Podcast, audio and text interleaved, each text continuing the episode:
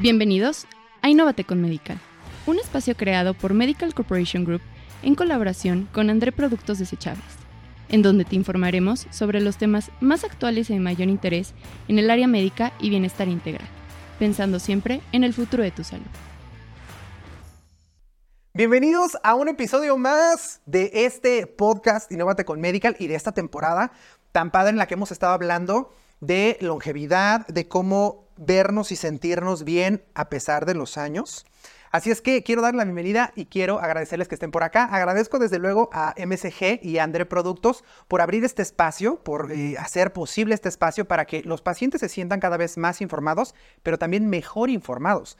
Porque eh, pues tenemos a los mejores especialistas, especialistas que les hablan con información veraz y justamente por eso también estoy emocionado por el tema y por los invitados que tengo el día de hoy que nos acompañen para aclarar varias de las dudas que tenemos en relación a este tema que habla sobre los procedimientos cosméticos que nos hacemos para vernos bien.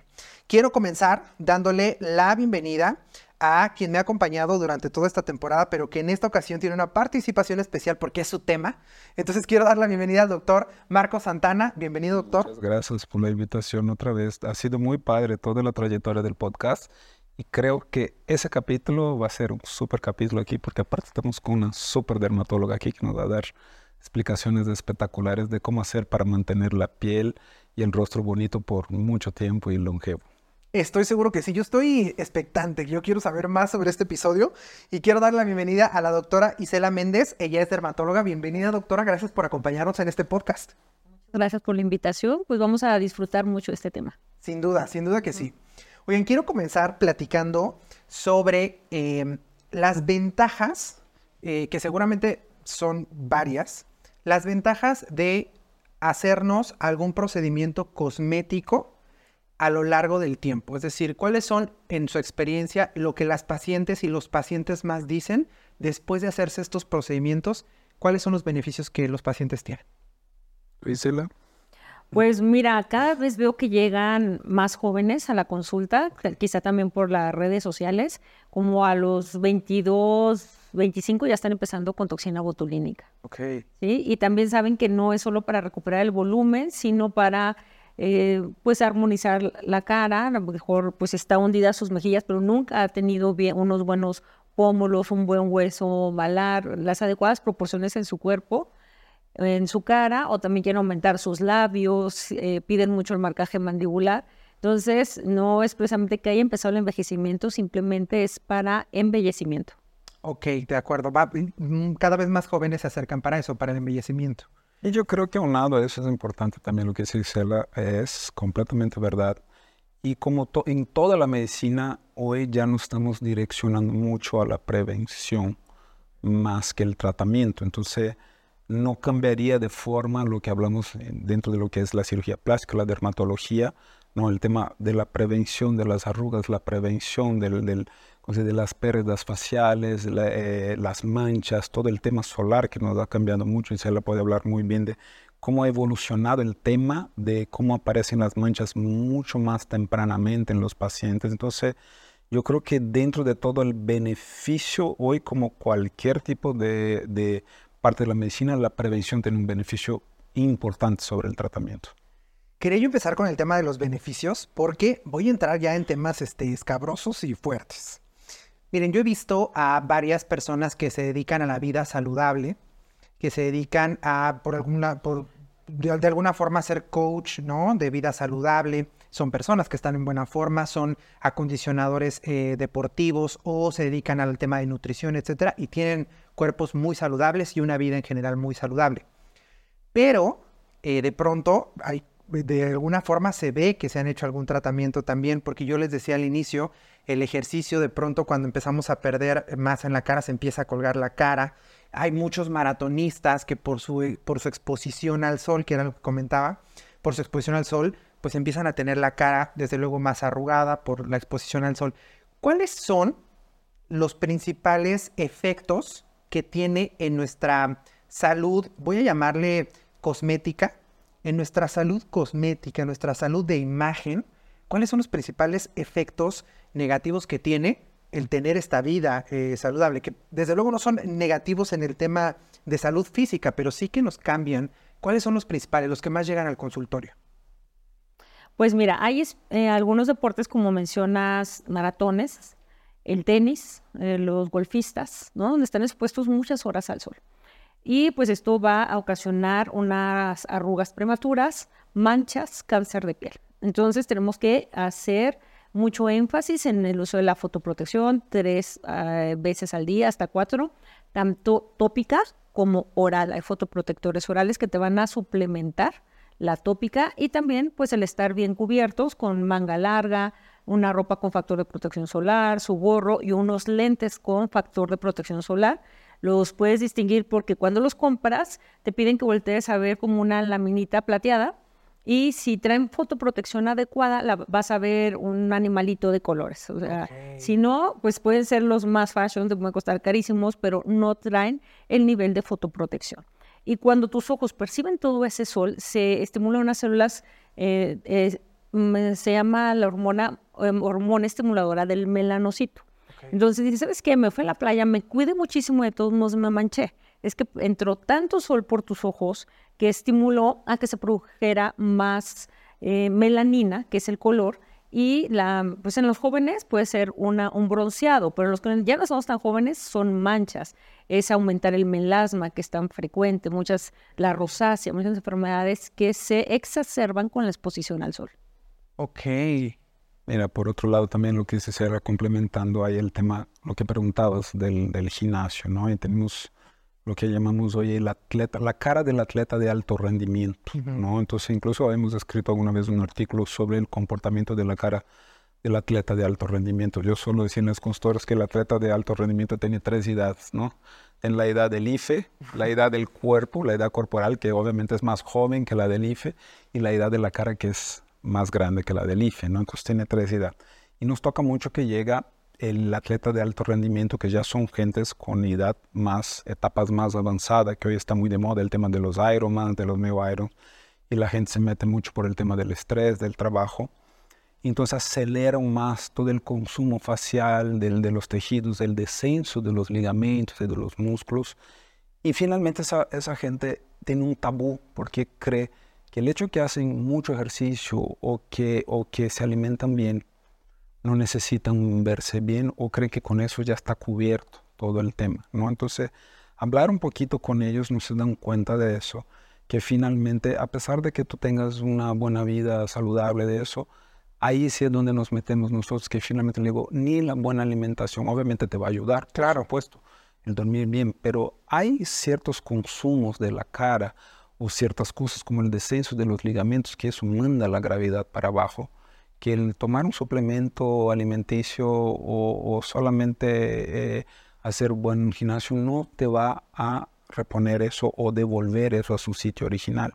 Entonces, donde finalmente necesitas tener un poco de apoyo, sea del tema de dermatología, en nuestro caso yo soy especialista en cirugía facial, eh, yo creo que la reposición de los tejidos es eminente, tiene que pasar en algún momento de la etapa y entre los 45 y 60 años de edad, si quieres llevar una apariencia finalmente de longevidad junto con tu cuerpo, porque si no se empiezan a distanciar.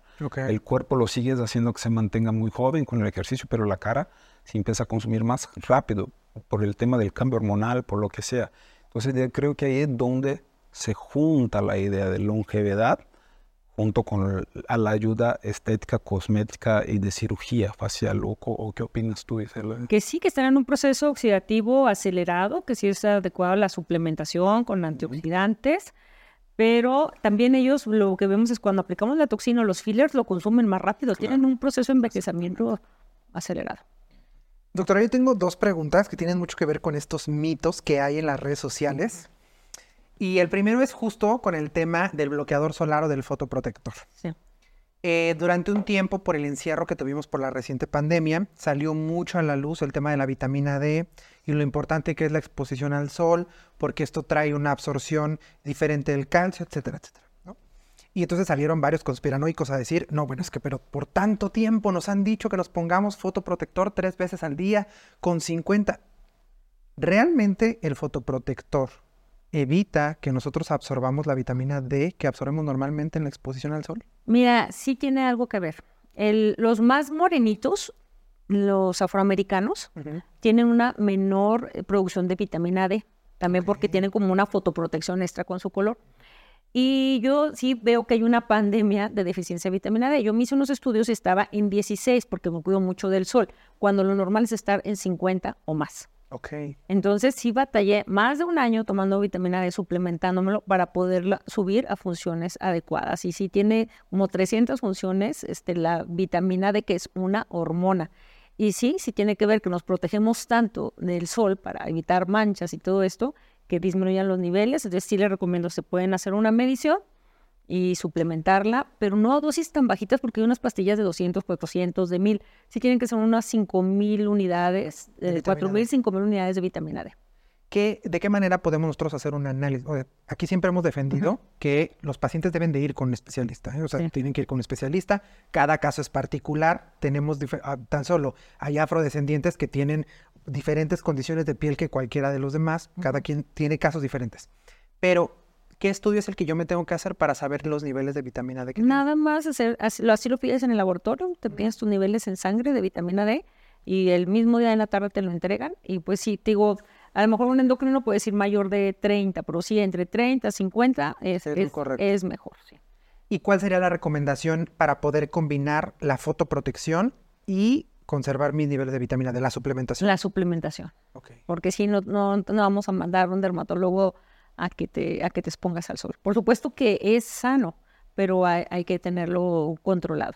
Ok. A lo mejor 10 minutos, lo que te pasa por la ropa, y pues sí, sí nos, sí nos cubrimos demasiado. Ok, de acuerdo. Y pasando al tema del envejecimiento, ahora hay tanto, tantos productos para el skincare. Hay tantas Sí. cosas que nos venden que nos podemos poner 200 cremas, pero cada una de su propia marca. Pero, Claro. doctora, si usted pudiera darnos un algoritmo de un skincare básico, ¿no? Estamos hablando de una persona que este, no tiene acceso a lo mejor a tantos productos, pero quiere cuidar su, su piel, ¿no? ¿Cuál podría ser este algoritmo por edad? Porque también tenemos que ser Claro. claros de que no es lo mismo el cuidado que se tiene que dar una persona de 15 años. El doctor siempre me va a este ejemplo de dos hermanas que llegan juntas al consultorio, una se ha cuidado desde que es pequeña y la otra llega a los 35 a decir, me quiero ver como mi hermana. Pues no, porque han llevado dos diferentes formas de cuidarse. Dependiendo la edad, doctora, sobre todo para los más jóvenes que nos escuchan y nos ven, ¿cuál podría ser el skincare como por décadas, de los 15 a los 25, de los 25 a los 35, de los 35 a los 45 y para arriba, que se tiene uno que hacer para cuidar la piel en contra del envejecimiento? Ok. Mira, así muy general, podemos dividirlo en limpieza. Ok. Entonces tienes que usar un jabón de acuerdo a tu tipo de piel, así muy general, si es seca, normal o grasa. Ok. Entonces, por lo regular ya viene en, en la etiqueta, ¿no? Si es para qué tipo de, qué tipo de piel. Eh, usar una crema hidratante. Puedes usar si quieres la misma en cara y ojos para que no gastes en dos. Usar tu protector solar. Ahí sí vas a tener como mil opciones con tinte, sin tinte, en gel, en crema, en spray, en fluido, en muchas opciones. O sea, no hay pretexto para que encuentres uno que te guste, con tinte, sin tinte. Y eh, tu lim- bueno, en la noche repites tu limpieza. Si eres mujer, tienes que usar un desmaquillante o un agua micelar antes del lavado, porque solamente lavarse no va a ser suficiente para retirarnos el maquillaje y toda la polución que hay, más en una ciudad como esta. Y después de la adecuada limpieza, ya podemos usar una crema de noche. Que así una buena, bonita y barata es un retinol a una concentración del 0.25, que es suave. Pero también tenemos que ver si el paciente tiene rosácea, melasma, acné o cuál es su padecimiento de base. Pero bueno, podemos decir el retinol te va a ayudar para mejorar textura, poros, cicatrices, rejuvenecerte, para el acné, o sea, nos ayuda en todo, es, como, es un básico. Ok. Podríamos decir lavado, fotoprotección, hidratación y, y su retinol. Ok, ok, me gusta, me gusta. Es, es- está más, más básico, ¿no? Desde luego, si ustedes ven, notan que tienen algo diferente en la piel o que no les ha ayudado el producto que están utilizando, vayan con un dermatólogo para que les diga qué es lo que funciona más con su eh, tipo de piel. Doctor Marco, en el caso de los procedimientos eh, que ya son un poco más invasivos y que seguramente, no sé por qué creo yo que son cuando ya estamos más grandes, en realidad, ¿en qué momento tenemos que empezar a hacernos ¿En qué edad yo tengo que ir a darme una consulta con usted para que usted me diga, ¿empezamos o no empezamos con un tratamiento? Es una excelente pregunta porque yo siempre le digo a la gente, el IFE no te dice, ya me toca cirugía de cara. Exacto. ¿no? Entonces no, no hay una edad eh, cronológica o, o sea, finalmente tiene que ver ahí sí con tu genética, cómo te trataste, cómo empezaste tu tratamiento. Alguna vez hablamos de un algoritmo desde la niña de 17 años, ¿no? Que finalmente si se lava bien con algo, jabón, pone sus protectores, en cambio la hermana no hace nada, quizás no se vean diferente la piel, ¿no? Las dos tienen 17 años, las hormonas están espectaculares, todo. Lo que sí va a hacer la diferencia, la que sí vino tratándose bien con sus jabones, con sus protectores, con sus cosas desde temprano, cómo va a llegar al momento de, de, de, de un procedimiento más invasivo. Entonces finalmente no tiene una ida, incluso nos tocó, alguna vez comentamos, nos tocó operar dos hermanas gemelas de la cara. Y obviamente los actos, como hemos hablado en otros capítulos, dan completamente la diferencia de la evolución de la cara de las dos, a pesar de tener la misma genética, ser hermanas gemelas. Entonces sí, el tema de los actos, como hemos hablado en los otros capítulos, tiene mucho que ver de cómo va a evolucionar tu genética, ¿no? Cómo lo va a expresar.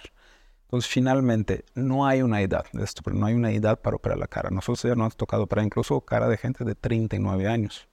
Y ahí, o al final, una persona que tiene una, un, un, un, muy buen tratamiento, se ha conservado, ha hecho todos sus tratamientos, su crema, se ha y los toca operar a los 55, a los 60. Si queremos hacer una prevención, es muy importante cuando hablamos de eso. Hablamos un poquito antes de entrar de justamente del tema.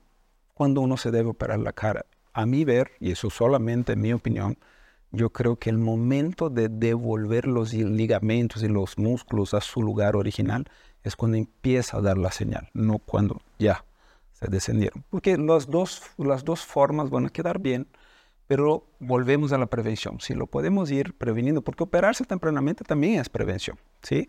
Lo, lo, lo vas manteniendo ese estilo. A mí me gusta que la cara de los pacientes, no que la paciente de 70 años llegue al consultorio y me diga, oye, quiero tener mi cara como la tenía a los 50, sino me gustaría mucho más que ella llevara su cara de los 45, los 50, los 70, que nunca existiera la cara de los 70. Entonces, esa es tu cara, es cuando tú llegas a una, una edad avanzada y la gente dice, qué bien te ves para tu edad, que para mí, yo creo, no sé si se la concorda conmigo, es la mejor, es el mejor halago que puedes tener. No, te ves más joven que tu edad, para mí no. Yo creo que lo más padre es cuando alguien te dice, qué bien te ves para tu edad. Entonces, cuando logras tener la prevención y operar los pacientes en el momento correcto, y eso no tiene que ver con edad, tiene que ver de cómo hace su evolución, su tratamiento, y cuando el tiempo muestra su señal en el rostro. No tiene que ver con una edad de NIF.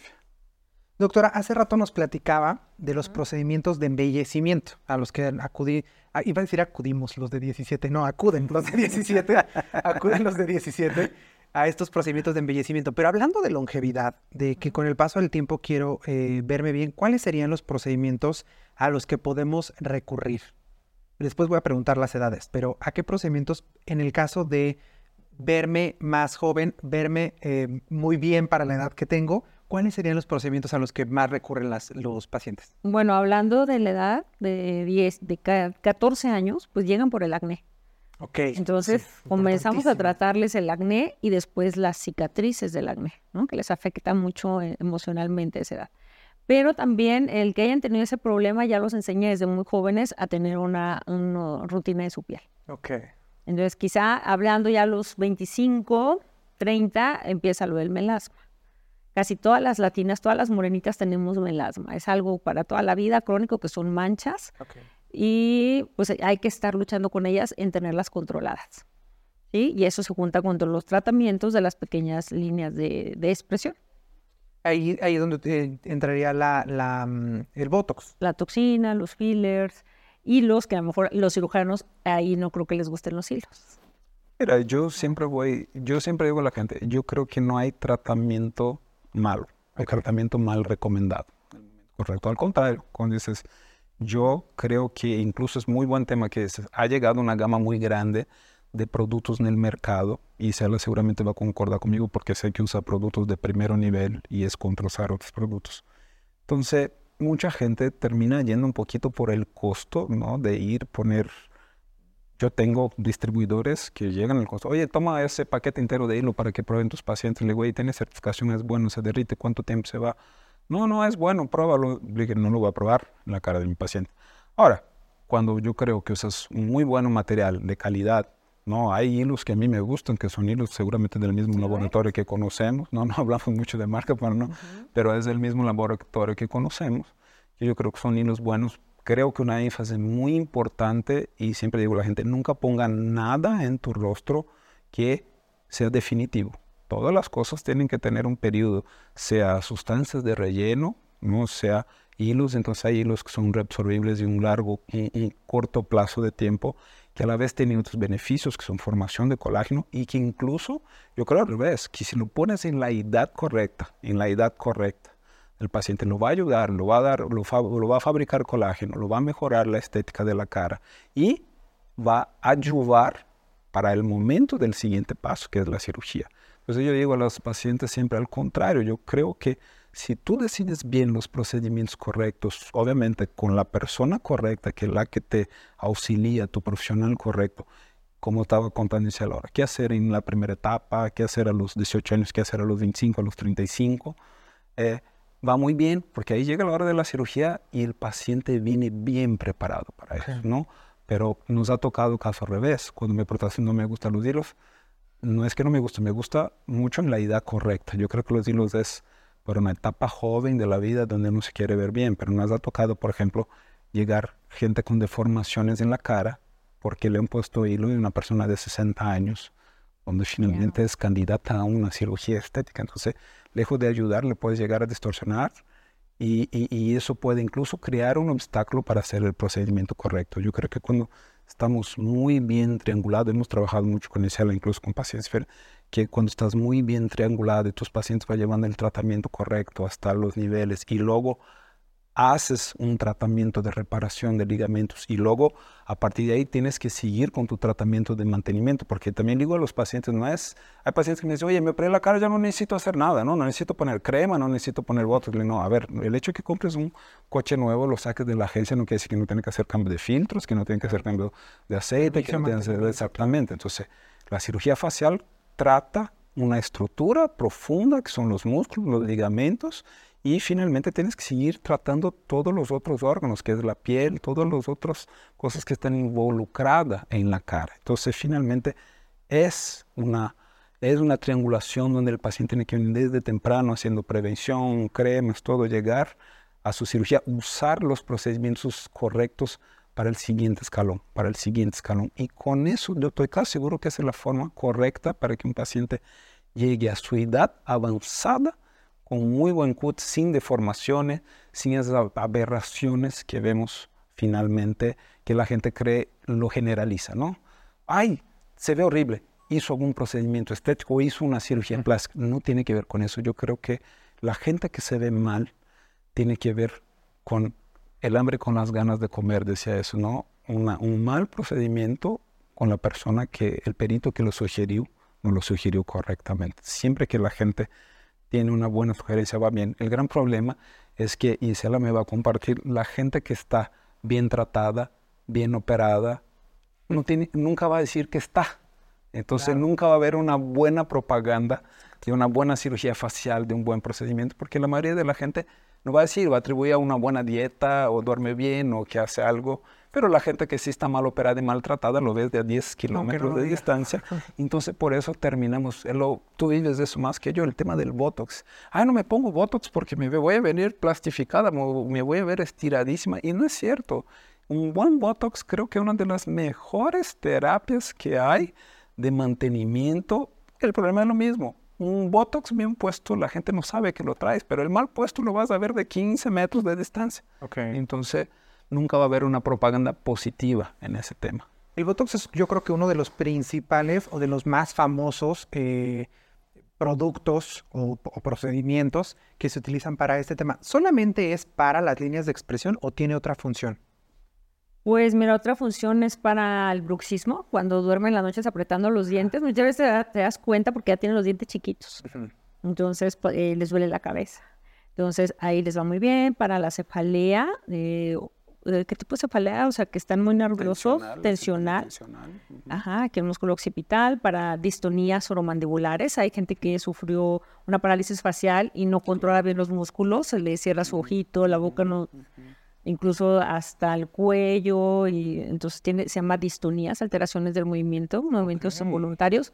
Entonces, no, el La- Botox tiene muchas La sudoración excesiva, que mucha gente saben que la toxina botulínica, hay gente que sufre mucho, ¿no? Del tema de sudoración excesiva que se llama hiperhidrosis, tanto del axila o de las manos, ¿no? Y no sabe que el Botox es muy buen, muy buen armamento para, para ayudarse con eso. Es una terapia que no es invasiva. Y obviamente muchos otros, muchos otros usos en otras especialidades que hay para, para tema de contracción esofágica, la gente que no puede comer, eh, tema de espasmo cervical. Entonces, pero el Botox fue descubierto finalmente para tema, temas estéticos. Y de ahí fueron descubriendo Wow. otras, Para, otras la- opciones. para el estrabismo. Ah, Sí, para- fue, fue hecho para el estrabismo porque Ah, el, el ojo, eh, podemos decir que jalaba mucho hacia afuera, le pusieron una toxina para que no jalara tanto y vieron como un efecto secundario, pues que se quitaban las arrugas. Wow. Esos descubrimientos son buenísimos. Oigan, otra cosa que se va, pues envejeciendo, ¿no? Es el cuerpo. O sea, el cuerpo también comienza, Todo, pues todo, sí. el pelo, Sí, pues sí, cambia de color, se cae, miren ya. la porosidad del cabello, sí se puede ver. todo. Sí, sí, sí. En el cuerpo, pues el cuerpo también comienza a colgarse, ¿no? Eh, empieza a perder, supongo que fuerza. ¿Hay qué procedimientos son los que más utilizamos para que el cuerpo se siga viendo bien? Mira, yo creo que volvimos de un mismo algoritmo, ¿no? De, Yo, yo pondría como alguna vez hablamos por décadas de la vida, ¿no? Yo creo que lo dividiría en los algoritmos de tratamiento por décadas de la vida, donde hoy tú tienes un arsenal muy grande de aparatos donde no puedes mejorar la firmeza, la tensión, el colágeno, pero obviamente siempre que indicas en la edad correcta y que eso te pueda llevar a la siguiente década bien hasta el momento que ahí sí es necesario, aunque tomes colágeno, aunque hagas muchas cosas, es necesario un procedimiento quirúrgico para quitar exceso de piel, porque la evolución de la pérdida de colágeno, más en la mujer, el tema de los cambios hormonales, por más que te trate bien el embarazo, que es finalmente es una distorsión mecánica de la anatomía, que finalmente es algo muy bonito, pero yo siempre digo a las mujeres, sí te deja tus secuelas, no solo en el tema corporal, como habíamos platicado ahora con Isela, en el tema de los genitales, que mucha gente no sabe. Ahora Isela nos puede platicar un poquito más de todo lo que se puede hacer,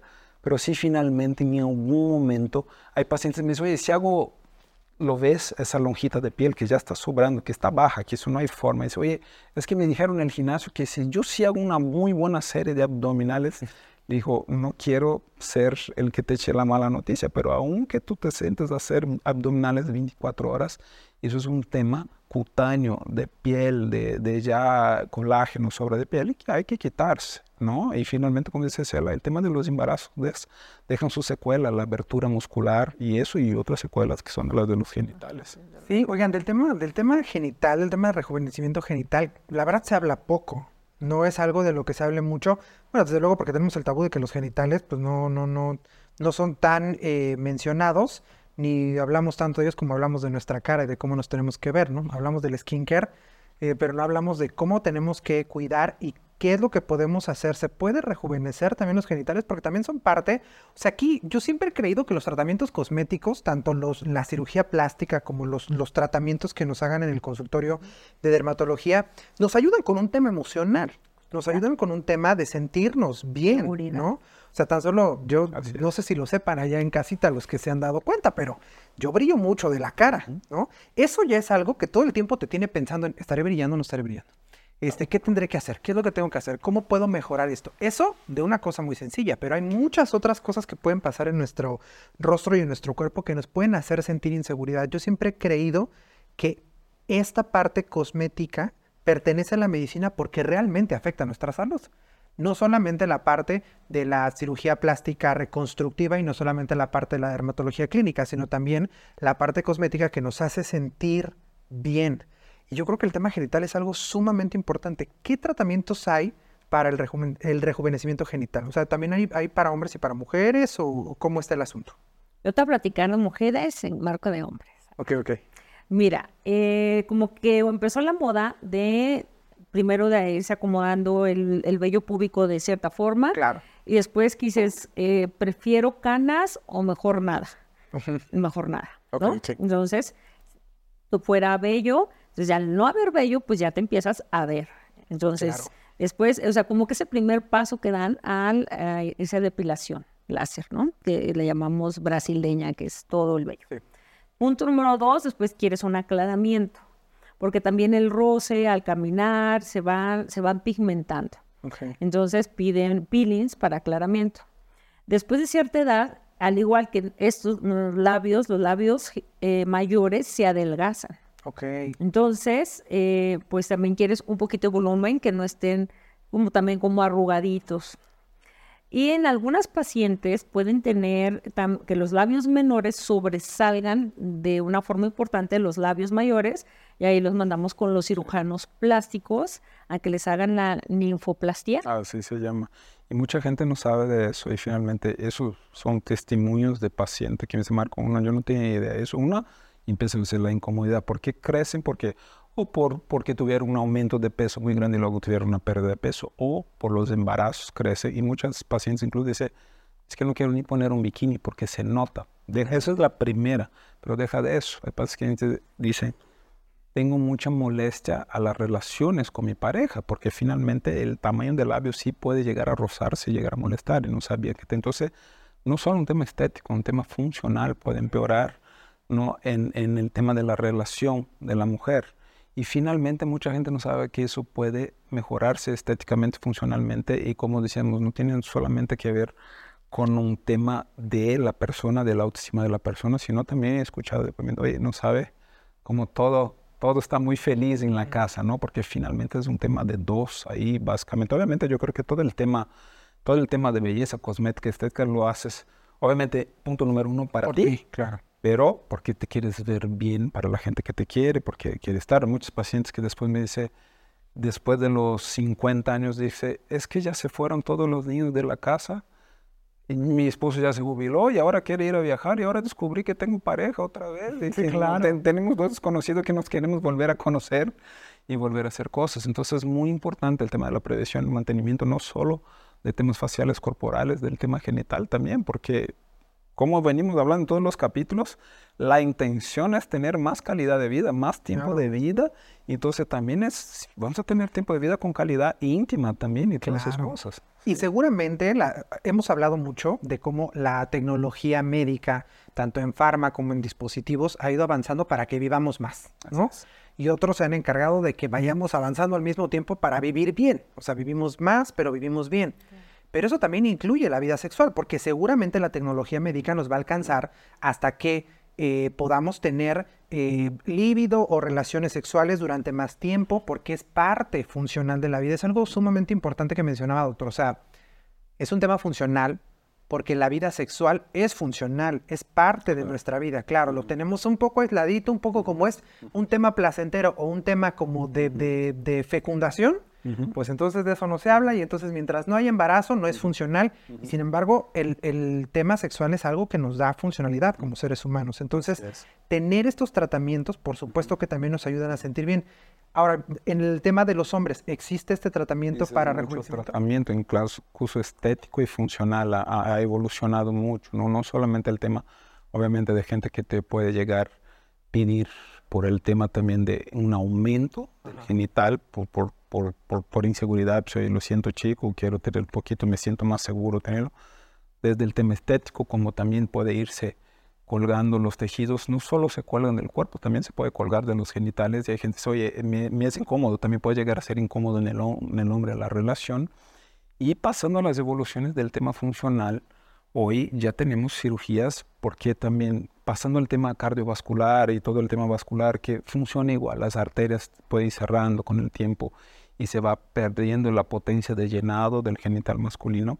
Hoy ya hay cirugías para revertir un poco el tema del- de la mejora del llenado vascular y obviamente dar mucho más longevidad que lo que hablamos del tema de la vida activa, la activa sexual masculina. Entonces yo creo que eso evoluciona mu- mucho y mucha gente no sabe, porque al final la gente llega a un dado momento que dice, pues, pues bueno, ya, pues ya no me funcionan bien, déjalo ahí. Claro. Y no, y ahí ves, y no, hay muchos temas que hoy eh, se pueden revertir o prevenir o mejorar, ¿no? En, es, en ese tema también masculino. Sí, sin duda. la función. Es algo que pensamos mucho, como que pues ya llegué a esta edad y ya a esta edad pues ya no hay erección, así es la vida y a seguir como estamos, ¿no? Y sin embargo puede haber, o sea, entiendo que con este tratamiento que, que platicas, doctor, obviamente el riego sanguíneo es lo que permite que haya erección y esto con el paso del tiempo se puede ir de alguna manera y en palabras sencillas tapando, ¿no? Entonces el procedimiento que ustedes hacen es que se libere un poco para que podamos seguir teniendo erecciones. Una recanalización o una derivación eh, hacia algunas arterias de la pierna para tener un llenado mejor. Eso se hace junto con urología, ¿no? Finalmente son pocos especialistas que hacen eso eh, en el mundo. Es, es muy nuevo eso, ¿no? Pero se hace no solo reinervación como reconexión vascular para mejorar los dos ámbitos, tanto, tanto el ámbito de sensitivo como el ámbito de, circulación. Entonces es un tema nuevo, ah, no tiene mucho más de 15, 20 años, que en la medicina 15, 20 años es un bebé, ¿no? Pero sí se está logrando con muy buena, con muy buena respuesta, sí a largo plazo, sí es importante decir, porque la gente luego cree que el tema de recanalización y eso, el día siguiente está perfecto, entonces es un, un tema a largo plazo. Se hace, hay que hacer terapias y todo, y sí se puede recuperar eh, muy buen tono de eso. Ok, muy, muy, buena información. Oigan, para ir cerrando el, episodio, que a mí este tema me, llama mucho la atención, para ir cerrando el episodio, me gustaría que pudiéramos darle algunas recomendaciones a los pacientes de manera ya más directa, que puede involucrar acercarse con ustedes a hacer algún tratamiento a cierta edad, o también qué recomendaciones les pueden dar a lo mejor en el tema de alimentación, que también debe ser importante para conservar la salud de la piel. ¿Cuáles serían las cinco principales recomendaciones que podríamos darle a los pacientes para mantener también juventud en la parte visual, en la parte de imagen? Porque hemos hablado eh, durante la temporada y en los siguientes episodios también vamos a hablar de cómo conservar eh, saludable nuestro cuerpo para la longevidad, ¿no? Cómo conservamos nuestra imagen de manera adecuada para la longevidad y que yo sí he visto eh, imágenes de algunos eh, señores grandes y que digo, yo me quiero ver así. Cuando yo tenga 60 yo quiero verme así. Que se ve que, tiene un cuidado de su piel, que tiene un cuidado, seguramente se hace algunos tratamientos. ¿Cuáles serían las recomendaciones? Cinco que ustedes le darían a los pacientes. Pues mira, es un poco difícil de hacer. Quizá a lo mejor lo pueden hacer de lunes a jueves o lunes a viernes tratar de quitar lácteos, harinas, azúcares. Ok. Eso es súper importante. Con esto pues estamos hablando de gluten, ¿no? Con, con las harinas. ¿Qué le hace el gluten a la piel, doctora? Eso me llama mucho la atención. Bueno, hay, hay personas que tienen sensibilidad al gluten y ahí puede haber unas enfermedades que se llama dermatitis herpetiforme y salen unas ampollas. Que no tiene sensibilidad en la piel, no, no pasa nada con esto, pero el gluten aumenta la permeabilidad intestinal. Entonces, haz de cuenta que están los enterocitos, que son las células del intestino. Entonces, cuando hay inflamación, se separan eh, estas células y por ahí pueden entrar al sistema porta, pues bacterias y ahí las, está distendida las pacientes y también pues empieza a ver en, su calidad de piel, ¿no? Hay, hay inflamación, eso se llama un síndrome que se llama masivo, pero todo eso es ocasionado por el gluten, quitar los refrescos, por supuesto, porque te descalcifica. Okay. Entonces, pues ahí estamos, harinas, azúcar, lácteos. Y refresco. Refresco. Ok, ese sería el primero. ¿Qué otro, qué otro sería de los cinco? El primero es de alimenticio. Bueno, pues eh, la suplementación. Me gusta mucho dejarle la suplementación. Estoy algo que se llama medicina ortomolecular, por lo menos el omega 3, la vitamina D, la vitamina C, algunos antioxidantes con superóxido dismutasa. Eso es la suplementación otra. Otra sería, pues bueno, pues es lo de el ejercicio, el dormir ocho horas, el meditar, el llevar una vida sana, saludable, no estar tan estresado. ¿Qué hay de cierto con el consumo de agua, la hidratación para la piel? Sí, pues eso es súper importante, pero también la piel necesita una hidratación directa, no, no, no nos va a llegar, no nada más nos va a llegar con el agua. Ok, la hidratación es esta parte del skincare que nos decías, utilizar la crema, etcétera. ¿Le parece que el quinto sea el skincare? El skincare sí, por lo menos, o sea, si alguien dice, no, es que me gustan las cremas, las odio, ok, ponte protector solar, con que negociemos ese paso, ya estamos bien. Perfecto. Entonces, el primero sería el tema de alimentación, eliminando todos estos. El segundo que comentó sería el tema de la suplementación. El tercero que mencionó sería el ejercicio, que también hace bien. El cuarto sería el tema de la hidratación, que no solamente es bebida, sino que también es directa. Y el quinto que va pegado con este sería el skincare. Fíjate que hay algo que me habló eh, el doctor Marco hace muchos años de, los pellets, que es la terapia de reemplazo hormonal con hormonas vidénticas. Yo no sabía, digo, ¿qué hablas? Me es un arrocito que te, que te meten debajo de la piel, no, no sabía pero pues ahí me creó la duda y fui a estudiar. Entonces, eh, ahora que estamos entrando a la menopausia, a la andropausia, entramos a todas las pausas del somatopausia, o sea, tus suprarrenales también dejan de trabajar bien y todo. a los 50 años ya tienes el 50% de producción de testosterona, entonces eh, empezamos a envejecer también porque las hormonas bajan, el 50% de las mujeres ya nos está fallando la tiroides, entonces eh, al hacerse un chequeo general, para ver qué hormonas ya nos están a un déficit, porque no, no es que vayan a regresar a trabajar otra vez, ¿no? Entonces tenemos que hacer una terapia de reemplazo hormonal con hormonas bioidénticas, como a eso de los 45, pues, y, claro, eso va aunado a hacerse estudios de mastografía, ultrasonido, o sea, pues sí, sí requiere una inversión porque no se le puede dar una terapia de reemplazo hormonal a alguien que no tiene para empezar, un estilo de vida sano, todo, que no cumplió todos los otros requisitos. ¿no? Porque si está diabético, hipertenso, pues tenemos que hay otras prioridades, ¿no? Esto es para alguien que lleva un estilo de vida sano y que quiere vivir más y mejor. Y ustedes ahorita están haciendo esta terapia, también la, incluyen dentro de los tratamientos que hacen. Ah, ahora sí. Ok, me parece perfecto. Doctor, ¿cuáles serían las recomendaciones y conclusiones? Yo, y se ya dio muy buenas las de prevención y todo, yo creo que daría una sola, y dentro de esa una sola, les voy a dar cinco recomendaciones de cómo hacerla. Yo creo que el tema de elegir tu profesional, el profesional que va a llevar tu tratamiento, ¿no? ¿Qué pasa?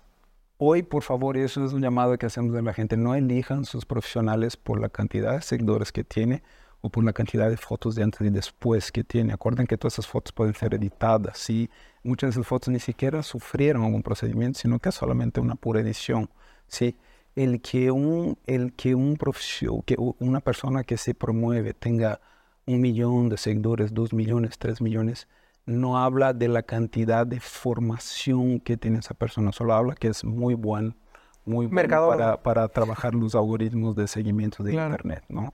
Entonces, esa es la primera. Y para elegir como tal tu profesional, lo primero, primero, obviamente es la recomendación de alguien que ya lo vio, que ya tuvo una buena experiencia con él, sea dermatólogo, cirujano plástico. Una vez que sepa nombres, que te van a dar nombres, amigas, uno, dos, tres nombres, obviamente chequen que esos nombres hagan parte de un colegio de, o de dermatología o de cirugía plástica que estén certificados, porque hay gente que se vende en las redes como máster en tratamiento de piel. No existe, no existe una especialidad en máster de tratamiento de piel. ¿no? O eres un dermatólogo o eres un cirujano plástico que tiene especialidad. No existe una especialidad de máster. La gente pone nombres muy bonitos en el internet. El, el máster MD de láser de piel. No existe un máster. Existe un buen tratamiento de láser de piel que lo pasa Isela, que lo pasa un profesional que está. Entonces, eso. Si eliges los nombres de alguien que ya fue, si checa que esas personas hagan parte de una asociación, de un colegio, que estén con todas sus credenciales. Y obviamente el tercero y último paso es la consulta. Vas, de preferencia, vaya con los tres nombres que viste, ¿no? Ya que viste un certificado.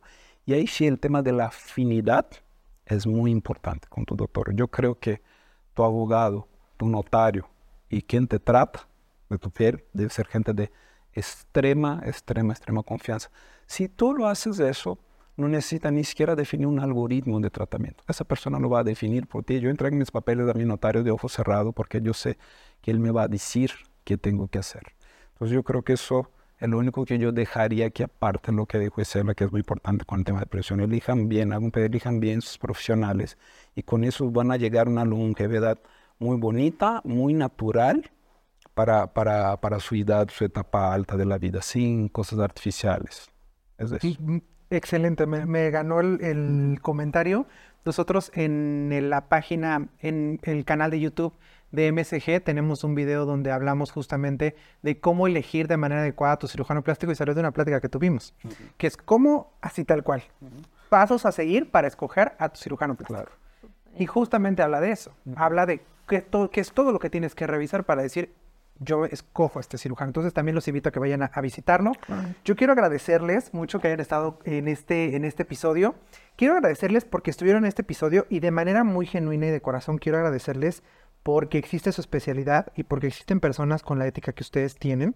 Yo tengo eh, ya rato de conocer al doctor Marco, he tenido oportunidad de participar en, en varios procedimientos con él y conozco la calidad de su trabajo, conozco la calidad de persona que eres, doctor, y estoy seguro que tú me presentaste a la doctora, estoy seguro que se manejan en esos mismos niveles de profesionalismo. Y quiero hacerles este reconocimiento y este agradecimiento principalmente porque estamos en una temporada en el que el mundo está muy dividido y en esta división que hay eh, se ha ido eh, enviando mucho en los procedimientos cosméticos y la cirugía plástica y todos estos procedimientos a un mundo muy banal, a un mundo donde es un tema de belleza y entonces no interesa, s- dejando de lado lo que han, estado, lo que han estudiado ustedes para lograr estos eh, objetivos, ¿no? Porque si viéramos a los pacientes que tratan y cómo quedan, nos daríamos cuenta de cómo se ve reflejado ahí el conocimiento que ustedes tienen, los años de experiencia y que los pacientes nos vemos beneficiados emocional y psicológicamente después de someternos a un procedimiento porque teníamos algo que nos generaba inseguridad. Así es que yo quiero agradecerles por eso y porque hayan estado conmigo en este episodio. Muchas, muchas gracias por estar aquí. Doctora, ¿en dónde la podemos encontrar? ¿En qué redes sociales la podemos encontrar? Por si queremos una consulta, queremos saber qué procedimiento nos conviene, etcétera, ¿dónde la podemos encontrar? Pues en Instagram, en Clínica Dermatológica Isela Méndez, estamos en Polanco a sus órdenes. Perfecto, doctora. Ahí la vamos a ir a buscar a Instagram. También en Facebook la podemos encontrar en ese mismo, en ese mismo, eh, digamos que con ese mismo nombre, Clínica Dermatológica Isela Méndez, ahí la podemos encontrar. Y también en la página web iselaméndez.mx, ahí podemos encontrar toda la información eh, para poder sacar una cita y poder aclarar nuestras dudas. Claro que sí. Doctor Marco, ¿a ustedes dónde lo podemos encontrar? Igual, nosotros estamos ahí por el Ángeles de Interlomas y nuestras redes son doctor Marco Santana. Ahí nos puedes encontrar con mucho gusto, podemos responder todo lo que quiera. Y, y la verdad, la idea de ese podcast es eso, eh, hacer un apelo a la gente que hagan bien sus tratamientos y seguramente van a tener resultados muy agradables y van a estar muy felices, van a salir de ese tabú que hacerse algo estético es malo, es grotesco, se ve mal, es parte de la longevidad. Sin duda, esto es parte de vernos y sentirnos bien también. En el caso de nosotros, ya saben que pueden seguirnos en nuestras redes sociales. Tenemos TikTok, Instagram y Facebook. Nos pueden encontrar a MSG como Medical Group Oficial y a André nos pueden encontrar como André Productos. Ahí estamos dándoles mucha información de vida saludable, de bienestar integral, algunos hacks para dormir mejor, reducir nuestro estrés, conocer mejor nuestro cuerpo para tomar mejores decisiones. Ahí tenemos mucha información, vayan a visitarnos. Este episodio, ya saben, está disponible a través de YouTube, pero también si ustedes quieren escucharlo, está a través de cualquiera de las plataformas de podcast. Ahí nos pueden escuchar. Doctores, una vez más, muchas gracias por estar Gracias aquí. Gracias. Y gracias a ustedes que llegaron hasta este momento del episodio. Recuerden, yo soy Iván Norberto y como siempre les digo, un podcast o un video no puede sustituir la cita con su médico. Nos vemos en el siguiente episodio. Si te ha gustado este podcast y quieres más información, síguenos en nuestras redes sociales, arroba Medical Group Oficial, y en nuestro canal de YouTube, arroba Medical Corporation Group. No olvides suscribirte y darle clic a la campanita para enterarte de nuevos episodios. Te recordamos que este podcast está hecho en colaboración con André Productos Desechables y puedes encontrarlos en redes como arroba André Productos. El contenido de este podcast o video no pretende sustituir la consulta con tu médico. No se debe considerar como consejo médico y no tiene tal finalidad. Producido por Medical Corporation Group y André Productos Desechables.